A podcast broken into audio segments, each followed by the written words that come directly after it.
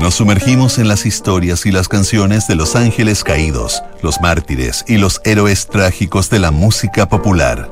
Sintonía crónica, epitafios. Una memoria sónica de esos íconos que tras su partida se transformaron en leyenda. Con Bárbara Espejo y Rodrigo Santamaría. Auspicio de Servicios Funerarios María Ayuda. Duna. Sonidos de tu mundo. En el programa de hoy revisaremos la historia de Bill Withers. Estás en sintonía crónica Epitafios, en Duna.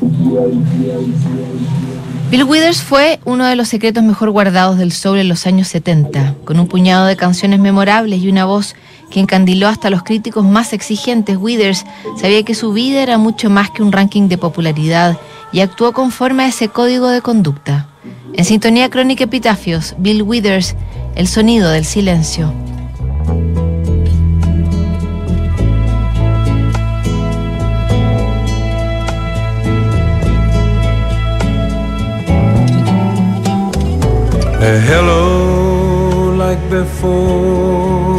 La carrera de Bill Withers fue una de las más inusuales en el mundo de la música popular. Llegó al éxito casi sin quererlo y a una edad en que se consideraba más que maduro en los cánones de las estrellas del espectáculo. Tampoco venía de la calle ni había tenido experiencias en pandillas o en la cárcel. Withers era un mecánico de aviación que había mostrado una trayectoria intachable durante nueve años en la Marina de Estados Unidos. Quitado de bulla, alejado de las luces y poco interesado en el show business, Withers dotó de intimidad al soul y lo llevó a nuevas alturas. Su capacidad narrativa y la emoción controlada que entrega con su voz lo transformaron en uno de los íconos de la música afroamericana que despuntó en la década del 70. Cargado de éxito, fama y reconocimiento, nadie lograría entender la decisión que tomaría tras 14 años de carrera artística.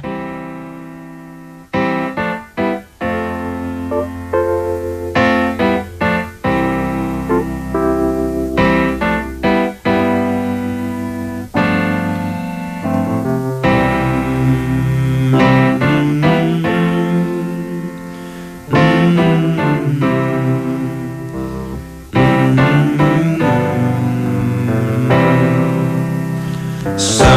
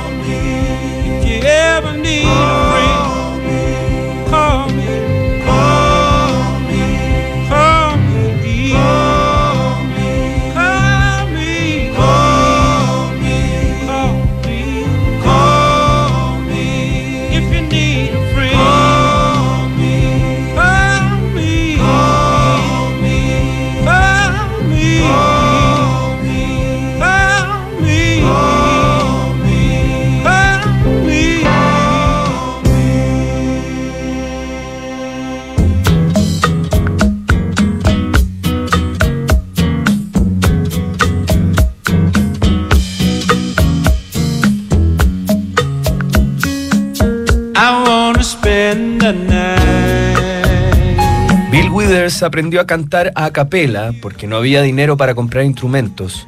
Su padre, un minero de carbón de West Virginia, había muerto cuando Bill tenía apenas tres años y la madre difícilmente podía sostener a su familia de seis hijos. Withers creció escuchando toda la música que llegaba a sus oídos, desde el country más básico hasta crooners como Frank Sinatra y Nat King Cole. Pero Bill casi no podía expresarse, era tartamudo y al abrir la boca desataba las burlas del resto de la gente. A los 17 años, Bill se enroló en la Marina de Estados Unidos y uno de sus superiores lo sometió a una terapia para aprender a vocalizar y superar su tartamudez. Ese entrenamiento también le daría una fuerza y un tono muy particular a su canto que algunos críticos definirían como pleno en autoridad emocional. En su época de marino, Withers nunca participó de una banda militar. En su tiempo libre visitaba clubes nocturnos más que nada para conocer chicas y en esos lugares observó y analizó a cantantes como Lou Rawls. A través de ellos comenzó a evaluar un posible futuro en la música y el canto.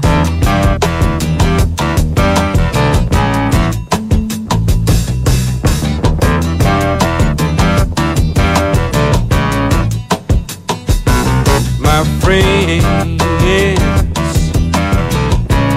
feel it's their appointed duty. They keep trying to tell me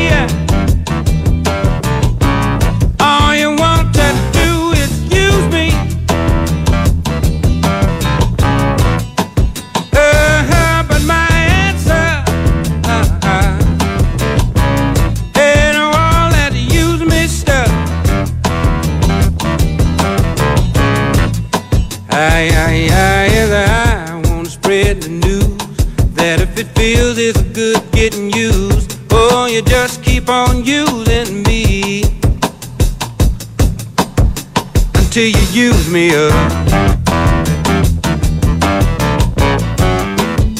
Until you use me up.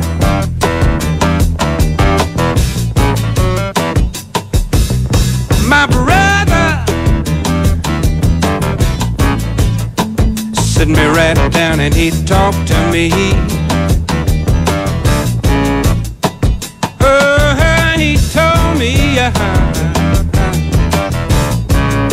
that I ought not to let you just walk on me. And I'm sure he meant well yeah, but when I talk was through, I, I, I said, brother, if you only knew, you'd wish that you were in my shoes. You just keep on using me until you use me up. Until you use me up.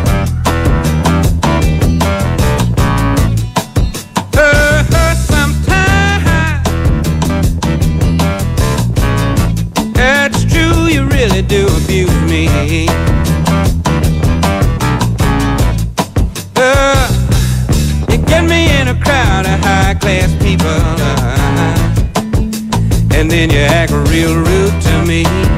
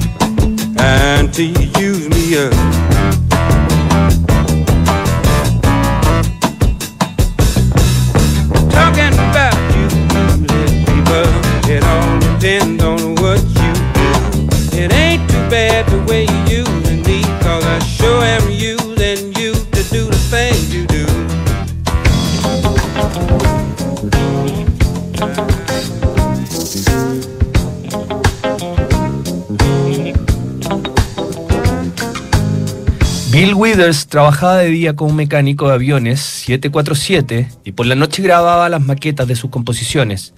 Con disciplina y orden comenzó a construir un catálogo de canciones que después de un tiempo llevó a Ray Jackson, un conocido de la Watts 100 Third Street Rhythm Band. Jackson se sorprendió con el material y lo derivó a Clarence Avant, también llamado el Padrino Negro, Avant tenía conexiones en el mundo del espectáculo, la música y la política, y recién había fundado un sello discográfico llamado Sussex, una palabra que combinaba dos conceptos, éxito y sexo. Clarence Avant quedó admirado con las canciones de Bill Withers, que apenas con su guitarra conseguía una atmósfera íntima y sentimental. Lo suyo era soul mezclado con folk. Avant no perdió el tiempo y llamó a Booker T. Jones para que se hiciera cargo del disco debut de Bill, que apareció en 1971. Su primer éxito, Ain't No Sunshine, apenas duraba dos minutos, pero se transformó en un clásico instantáneo. La canción, que estaba basada en la película Días de Vino y Rosas, vendió más de un millón de copias y se llevó un Grammy como mejor canción de Rhythm and Blues. Ain't no sunshine when she's gone.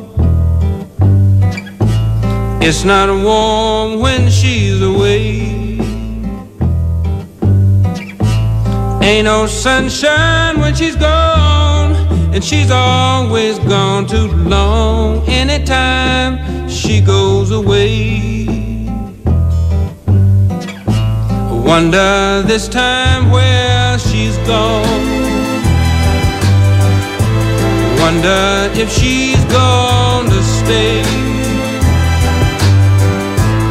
Ain't no sunshine when she's gone, and this house just ain't no home anytime she goes away.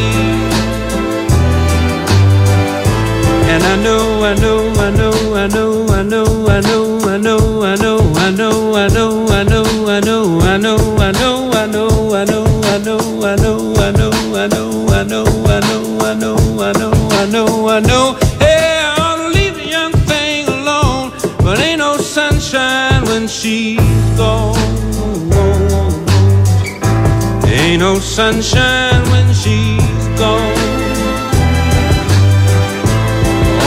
darkness every day.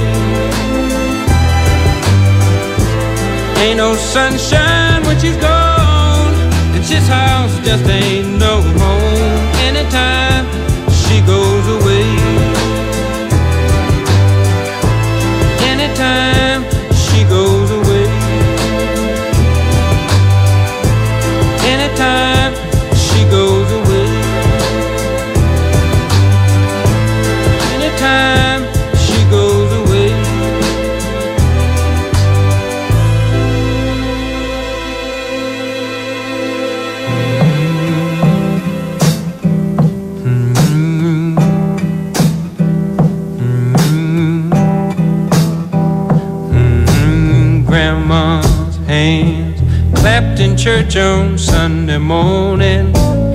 Withers se convirtió en uno de los intérpretes más exitosos de la década del 70. Sus dos primeros álbumes eran verdaderas antologías de éxitos que llegaron a lo más alto de los rankings con canciones como Lean on Me o el funky de Use Me. Como había debutado a los 33 años, una edad en que muchos artistas ya venían de vuelta, Withers no se deslumbró con la fama ni con las luces. En octubre de 1974 fue parte del recital en Zaire que precedió a la pelea entre Muhammad Ali y George Foreman. Junto a James Brown, Etta James y B.B. King, Bill Withers aparecía en la cima de los pesos pesados de la música afroamericana. A pesar del éxito que cosecharon sus dos primeros discos, Withers no parecía feliz con su popularidad. No le gustaba hacer giras y se notaba parco en las entrevistas. Además, su matrimonio con la actriz Dennis Nicholas terminó fracasando y el divorcio llegó en menos de un año. Su estado de ánimo siguió decayendo en 1975, cuando se produjo la bancarrota del sello Sussex. Withers tuvo que salvar su carrera firmando con el todopoderoso sello Columbia. Ese contrato nunca lo convenció y su relación con los ejecutivos fue a lo menos tensa y poco productiva. Aunque logró anotarse dos hits con Lovely Day y Just the Two of Us, junto al saxofonista Gruber Washington, la relación con Columbia nunca despegó y en 1985 terminó por quebrarse tras la edición de Watching You, Watching Me. Ese sería el último álbum en la carrera de Bill Withers.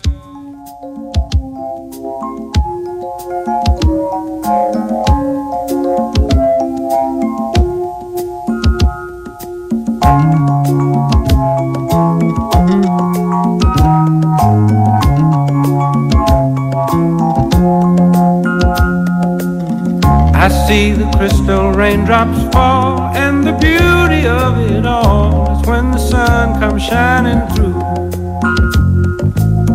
To make those rainbows in my mind when I think of you sometime, and I want to spend some time with you. Just the two of us. We can make it if we try.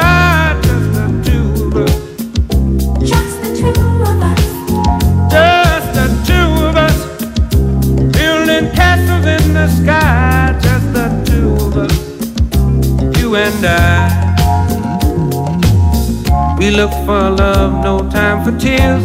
Wasted water's all that is, and it don't make no flowers grow. Good things might come to those who wait, but not to those who wait too late. We gotta go for all we know. Just the two of us We can make it if we try,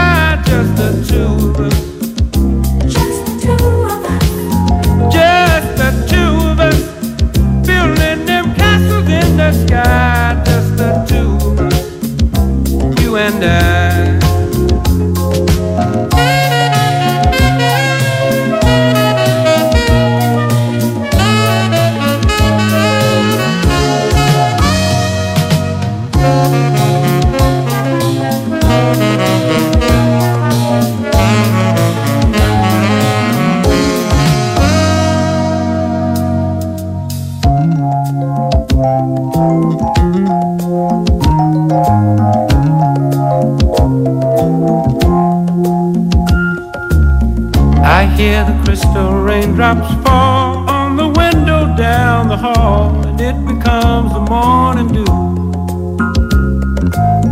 And darling, when the morning comes and I see the morning sun, I wanna be the one with you, just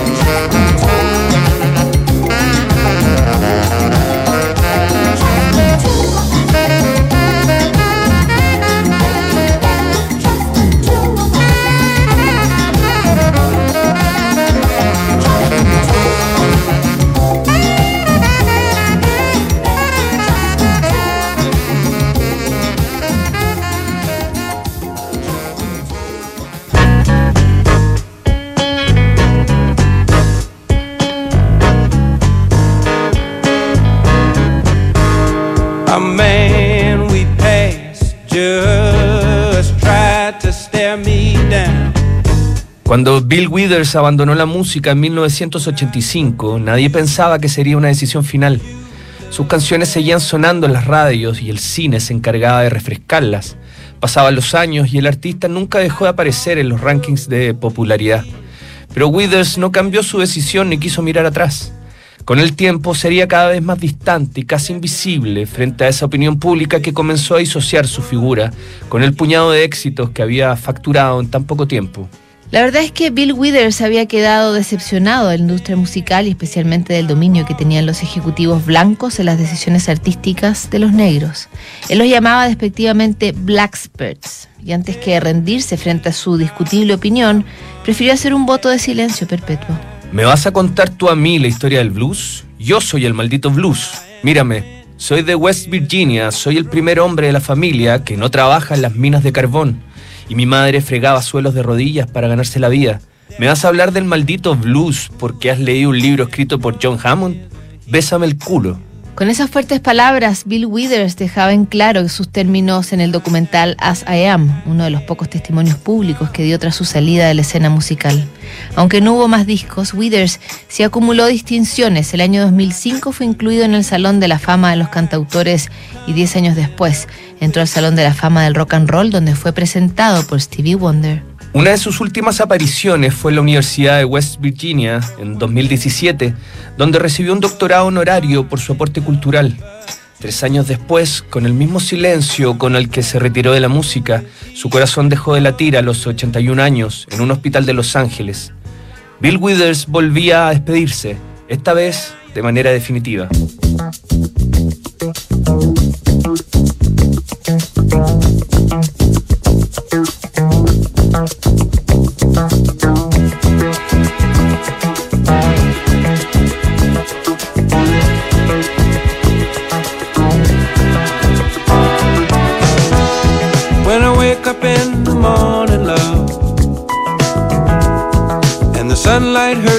And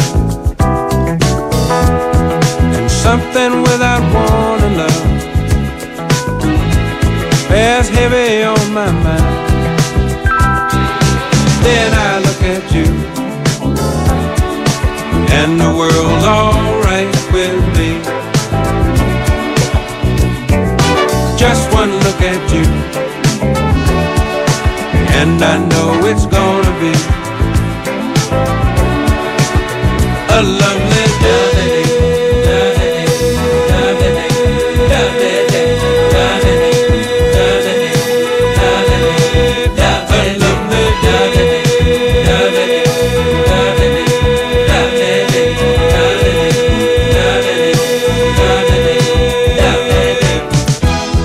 When the day that lies ahead of me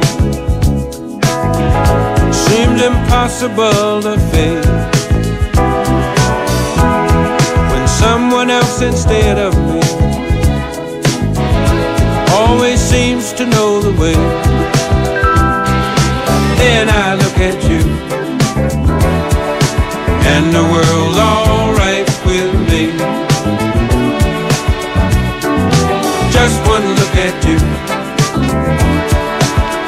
I know it's gonna